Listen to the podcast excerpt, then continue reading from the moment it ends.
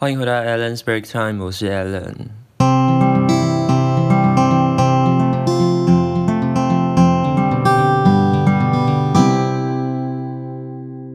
上一集跟大家讲到的《天能》这部电影，原本预计是要在八月的时候上映的，但是因为美国似乎还是没有走出这个疫情的笼罩之中，所以。已经确定，天能在今年会正式退出暑假的档期，然后可以说是就是无限期延迟上映吧，但还是有希望是在今年，就是二零二零年登场啊。不过依目前的情况看来，可能机会还是有一点点渺茫。嗯，还有听到一些风声是说。很多今年的大片真的都会确定，就是一直延延延延到明年了。像是上次也有提到《零零七》，原本是要延，原本是在今年，就是从四月延到十一月嘛。有一个说法说，可能可能会延到明年的暑假档期。天哪，很多商业大片都延期了。不过还是有很多小，最近还是有很多小片是蛮值得去回顾的，或者是一些国片。可以去看等等之类的，因为亚洲地区的肺炎疫情有比较减缓的趋向。对，你讲到疫情呢，文化部发了每个人六百元的义饭券，但是呢是要透过登记的方式才可以领取的。那昨天我个人当然也是有登记啦，毕竟不无小补。可是。昨天中午呢，抽出了易放卷的得奖得奖人吗？就是反正他们就抽奖嘛，有那个文化部长跟唐凤还有黄子佼主持的那个节目，我还有看他们主持了这个领奖的号码，也就是看你的身份证跟居留证号码的尾数究竟是哪几个数字代表你中奖了。那中奖的号码就是零三四五七八九。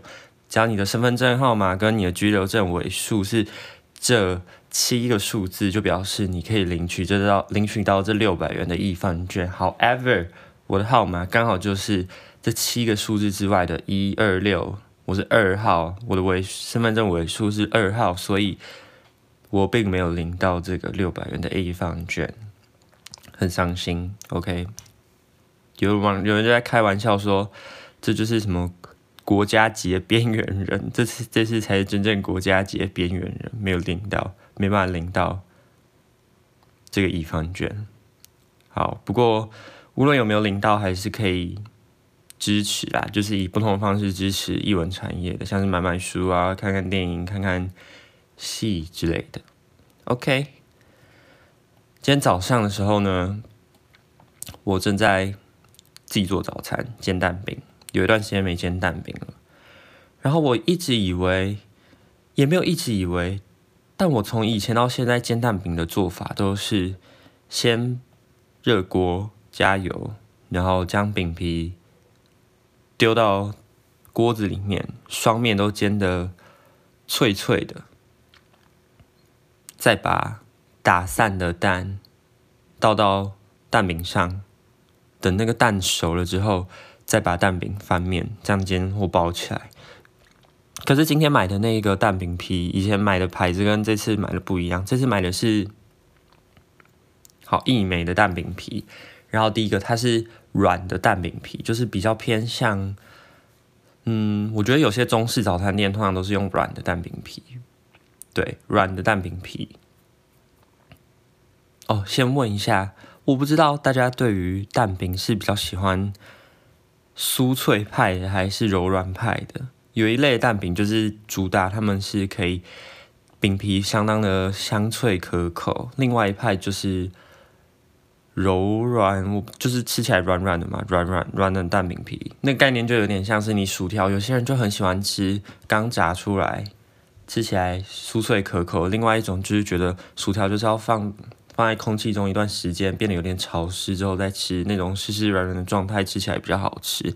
那我个人其实比较喜欢吃的是，嗯，酥脆、酥脆、酥脆饼皮类型的，因为外面吃起来酥酥脆脆，里面吃起来蛋是滑嫩可口，这样子的口感还不错啦。嗯，那不知道大家喜欢的是硬派还是软派的呢？薯条的话，我觉得硬或软我都可以。嗯，因为薯薯泥我也喜欢吃薯泥，所以有时候吃薯条就算软掉了，我也可以接受啦。大概是这样。好，这不是重点，重点是呢，我在说蛋饼到底要怎么煎。我以前的煎法就是我刚前面所说的那样子，可是我这次买的蛋饼包装上面就有写说正确的做法，也不能说是正确吧，但是他建议的做法就是先煎蛋，然后再把蛋饼皮铺上去，然后我仔细回想，我有时候学生时期去买早餐的时候，哎，确实，哎，早餐店的老板好像都是先打一颗蛋，然后再把饼皮铺上去。但我不知道为什么我以前到现在的做法都是先放饼皮再放蛋。先放蛋再放饼皮的好处是，你的蛋快要煎熟的时候，上面还没有完全熟，然后你把饼皮放上去，它就会有点，嗯，粘着剂的效果嘛，你的饼皮就会很贴合你的蛋。然后你在翻面的时候，你就只要把蛋缠起来，就可以联动着饼皮一起翻面。总之，我就试这个方法，还蛮顺利的，也蛮好用的。所以我以后会正式的改变我煎蛋的步骤跟方法。嗯，OK。那之前呢，跟好朋友一群同学们一起去桌游店玩桌游，也就是玩。现在还有很，现在还算有点火红的游戏吗？桌游就是它有在桌游店的那个排行榜上前几名的桌游，啊就是狼人杀。然后这就让我想起来狼人杀红起来的，对我而言啊，整个红起来的历史，大概是在小学的时候吧，就知道有狼人杀这个游戏。那个时候也不是叫什么天。有两个名字吧，一个就叫天黑请闭眼，另外一个就叫狼人杀。然后那时候也是就是桌游类的卡牌游戏，最最最一开始应该算是卡牌类的桌游游戏吧。对，一个四方形的盒子，然后上面就有一些很基本的狼人卡牌，各式角色的图片。之后呢，开始我真正开始接触最玩的最投入的时。段应该是国小五六年级的时候，那个时候脸书的网页版游戏有一款游戏叫做《奇乐 Online》，就是 Killer Online 吧？对，它应该是这样翻译的。现在应该也有，我之前有上去看过，但是我是凌晨凌晨，反正很晚的时间上去，所以它是会有不同的游戏房间，然后那时候可能在线的人数很少吧，所以我也加不进去，有什么 VIP 之类的。等级我等级不到，我也加不进去，我就没有玩，我就进去看看而已，回忆一下当时那个界面。那个时候就会跟好朋友们一起上线去玩这个 Killer Online，然后再过一段时间，应该是国高中的时候，有一个也是狼人杀的语音 App 吧，就是你可以线上 Killer Online，它是你只能用打字的方式发言跟人家讨论，那那个语音的狼人杀的 App 是。可以轮到你的时候，你可以发言，就是真的可以线上通话的一个概念。然后最近红起来的，就是因为那个娱乐百分百的狼人杀这个节目，大概应该是这样子。就我自己个人的观察。讲到国小时期脸书网页版游戏，这边就先先跟大家回忆一下，因为我自己是错过了摩尔庄园和赛尔号的那个时代。我好像有下载摩尔庄园。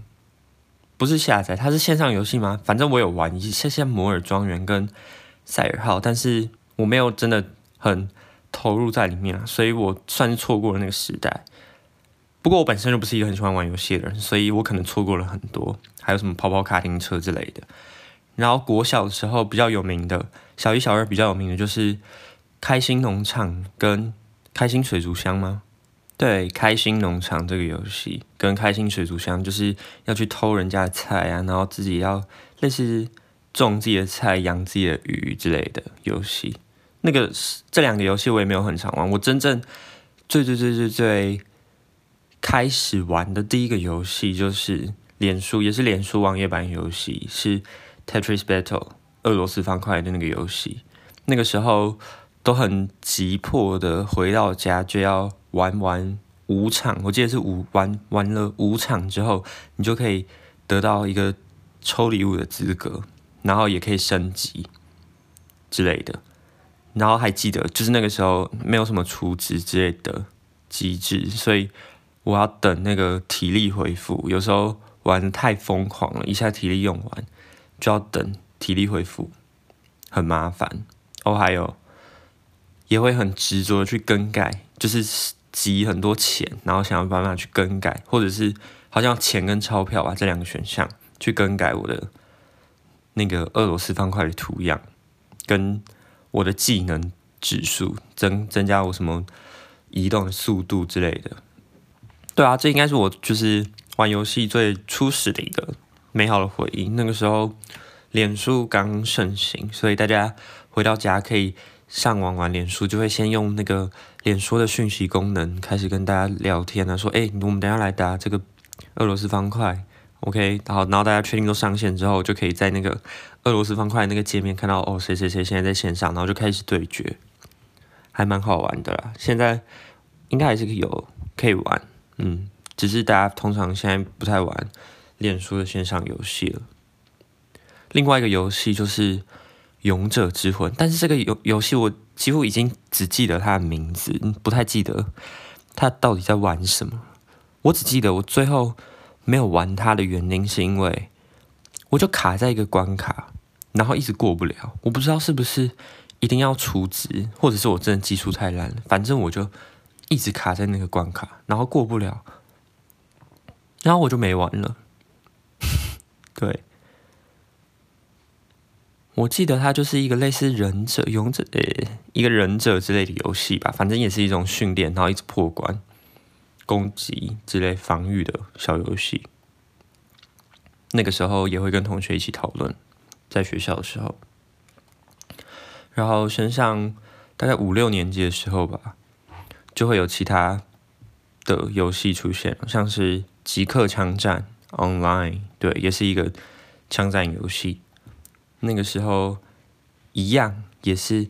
回到家，然后就会跟同学在学校的时候先约好时间，说：“哎，今天晚上来打极客枪战。”然后一上线，大家一起在线上的时候，就会开始就是邀请对方一起加入队友什么的，然后开始寻找各种地图啊。我自己最喜欢的，我还记得有印象的是，它叫炸弹模式嘛，红队跟蓝队之类的概念。然后同一队的人，你就有轮流负责，一个是装炸弹，一个是负责去拆卸炸弹，然后。你会跟其他的队对对面的敌人一起攻击，或者是保护自己的炸弹，还蛮好玩的。这是我这应该是我最喜欢的其中一个模式。另外一个模式就是他那个时候新出的，应该是僵尸感染模式之类的。详细的游戏细节我有点不太记记得了，但是基本上应该就是某个人会是一个僵尸的感染源，然后你必须躲避那个僵尸。不要被他攻击，还有很多的 online，除了我刚刚讲的《奇乐 online》，《奇乐 online》那个时候也是大家一起连线玩，然后就在那边猜谁是狼人啊，然后什么谁是警察等等之类，有很多不同的各式功能角色。但那个时候我看大家的重点好像都是改服装的配件，因为每个人的服装都非常的浮夸。那个时候玩起来就还蛮开心的。最后一个是《唯吾独尊 online》，我小时候。有玩过那种太古达人这种打击类的游戏，我觉得还蛮有趣的。然后《唯吾独尊》就是也是按上下左右键这种听音乐，然后可以打击类的游戏，而且它的歌曲又是一些时下，就是当时还蛮流行的歌曲，像是嗯、蔡依林的歌，或者是 MP 魔幻力量之类的吗？那就是当时我们。同学间还蛮流行的歌曲，所以自己也听过，然后玩起来也很开心。然后那个也是 online 游戏嘛，所以就是一样，大家都要约说我们晚上回家来玩《唯吾独尊》，或者是有时候就是骑让 online 玩一玩，不想玩了就改成《唯吾独尊》或者《极客枪战》之类的。然后都是因为可以线上一起玩的功能，所以就可以 PK 这样子。总之，我觉得国小的时候跟同学们。一起上线玩游戏的那段时间还是蛮是蛮快乐的回忆。当然现在也没有不能跟同学一起玩，但是那个时候就是整个科技都还是有点阳春，所以就要一边用脸书的讯息在那边私聊，然后一边就要赶快上线一起沟通之类的，在不同游戏跑来跑去的游玩，我觉得那段时光是很快乐的。对，我没有在哭，我还是有鼻塞了。我现在喉咙也有一点点沙哑，不知道为什么。但总之我鼻塞症状还是没有解决，没错。好，回到我，我现在讲到哪里啊？我要讲的是狼人杀这个游戏。反正就是之前呢、和同学们一起去桌游店玩桌游，然后我们玩了除了狼人杀之外，还有玩了很多游戏啦。然后玩狼人杀的时候，因为那个时候真的就是狼人杀这个电视节目，他们可能塑造出了很多，我不知道，我不知道那个我没有在 follow 这个节目，但是他们。创造出了非常多，就是专有的这个名词，各式各样玩这个游戏的专有名词，什么高玩低玩，然后金水银水大水不是丢水包之类的吗？轻彩重彩，好，大概是就是有一些这个游戏专属的一些专业术语。然后那一天玩的时候呢，有啦，我已经大概学起来一些基本的。不过很多专业术语我都还是听不懂，所以当天玩的大家，除了几位同学是有在 follow 那个节目，在看那个节目，然后也玩过蛮多次，算是专业玩家的话，其他人都是低玩。所谓的低玩就是低端玩家，应该是这样解释，没错。然后呢，我就记得我们玩的第一场的时候，我是平民，我抽到的角色是平民，然后我又是第一个发言，我不知道我要讲什么，所以。第一个晚上，嗯，第一个晚上是什么平安夜吧？然后对，然后就是我是一号玩家，所以我要第一个发言。但我真的不知道平民第一晚可以讲些什么，我也没有什么哦，还有什么名牌，就是看人家抽到牌的时候表情是什么。但我根本没有注意，我根本没有观察大家表情到底是什么，所以我真的第一晚什么都不知道讲，我就直接过了。然后接连下来的同学们。可能也不知道讲什么，所以几乎大家都是过过过。除了几位同学，还有发挥他们的观察力，就是讲了一下他们名牌的时候的观察，就是某些其他玩家的表情啊，什么拿到牌可能一直在笑，或者是看了很久之类的观察。嗯，然后第一第一个第一天第一个白天就过了，然后也没有投票，对。玩到后面的话，就有比较熟悉这个游戏的模式跟一些技巧可以尝试看看。就是就是要骗人嘛，就是要说谎，不然可能没办法让这个游戏变得更刺激之类的。有一个有一局，我就是抽到狼人。可是我不知道为什么，我就被怀疑吧。反正我就是被前面的某些人怀疑，然后那个局面就是我应该就是会被投票票走，票走，对，投票出局，我就要被票走了。所以呢，我在被票走的那个晚上，我就说我自己是预言家，这叫什么？他们说那是假跳，就是假装自己是这个角色，假装我是预言家，whatever。对，我就假装我自己是预言家，我的。发言就说：“嗯，我是预言家，然后我查了前面的人，他是好人，所以我才没有跳出我自己的身份，等等之类的。那大家也不知道我到底是预言家还是狼人嘛？可能他们就相信我是预言家，所以呢，后面的局势就是我其实是狼人，但我们狼人就占上风了，最后就赢得了这一局，就坏人。”坏人队伍胜利，这样子。但这个游戏玩起来也是蛮累的，有些人还会做笔记。玩到后面，大家都开始学节目，开始做笔记，然后很认真的检视前面每一个玩家的发言。玩了大概三四五局吧，四五局应该四五局之后，哎，玩一次这个游戏真的蛮久的。而且我觉得最累的应该是村长，真的蛮累的。有时候村长就是主持人啊，主持人。在主持的时候，一不小心可能就会不小心泄露某些角色其实已经出局的状况之类的，或者是就是村长要很斟酌他的言辞，很小心，不可以透露任何是游戏玩家的身份细节这样子。村长压力也是蛮大的。对，反正玩玩玩完玩了几局，大家都累了，我们就改玩其他的游戏。另外游戏是它像是一个多人游玩的游戏，因为我们人很多，大概十几个人，然后大家要一起玩。它就是算是一种，我忘记它的名字是什么，但是类似就是综艺综艺节目会出现的那种游戏。然后玩法简单来说呢，就是它会有不同的卡牌，卡牌上呢会有不同的文字说明，然后我们必须分组，然后每一组会有一个出题者，出题者就姑且叫他出题者好了。然后那个出题者就必须看着这个文字。除了把这个文字的中文或英文说出来之外，是被禁止的。他就可以利用其他的方法，想办法让他的队友说出这个文字是什么。只要答对了就可以得分。简单来讲就是这样玩。嗯，乍听之下这个游戏是很简单，就是感觉规则很简单，但实际上你去玩的时候，真的会发现很难很难。因为你第一个，你绝对不能说出。这个字的中文，或者是就是题干的中文，或者是英文翻译。其次是你要那个字的叙述，就是你听过，但是实际生活上你又很难去直接形容它。举个例子好了，我们这一对一开始有一个抽到题目是浮雕。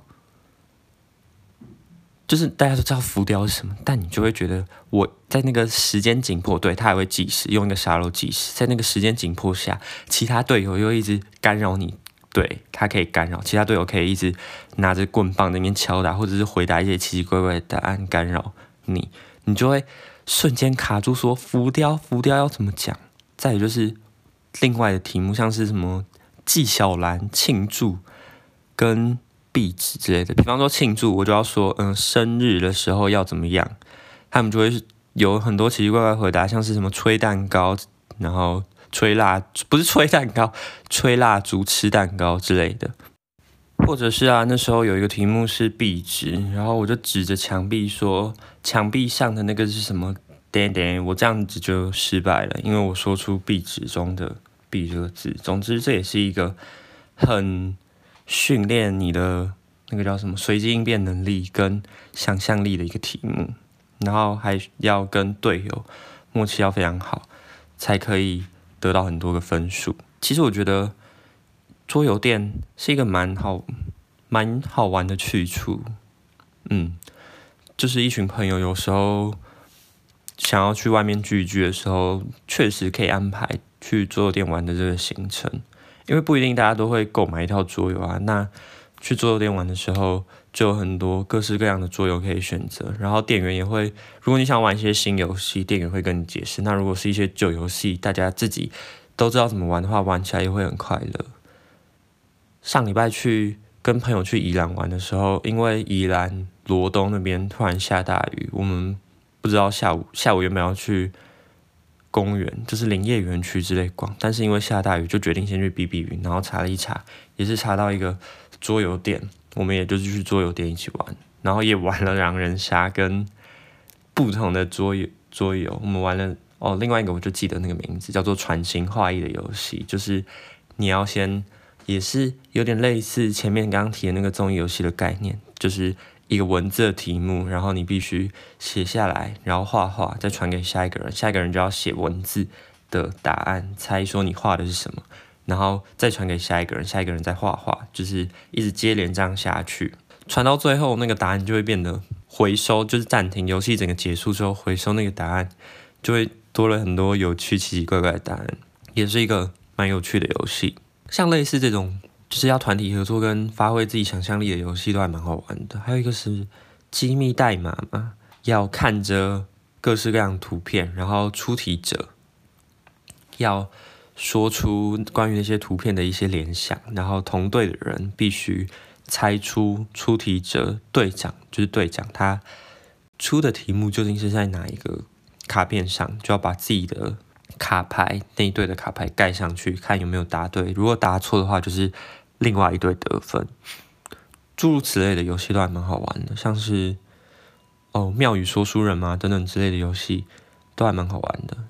所以啊，我觉得一群朋友或者是同学聚在一起，有时候不知道要做什么的时候，桌游店是一个还不错的选择，可以让大家破冰。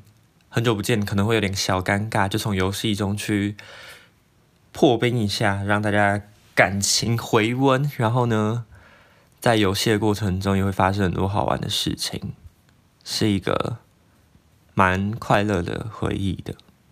嗯。OK，那今天的 Alan's Break Time 就先到这里告一个段落，我们下一次的 Break Time 再见喽，拜拜。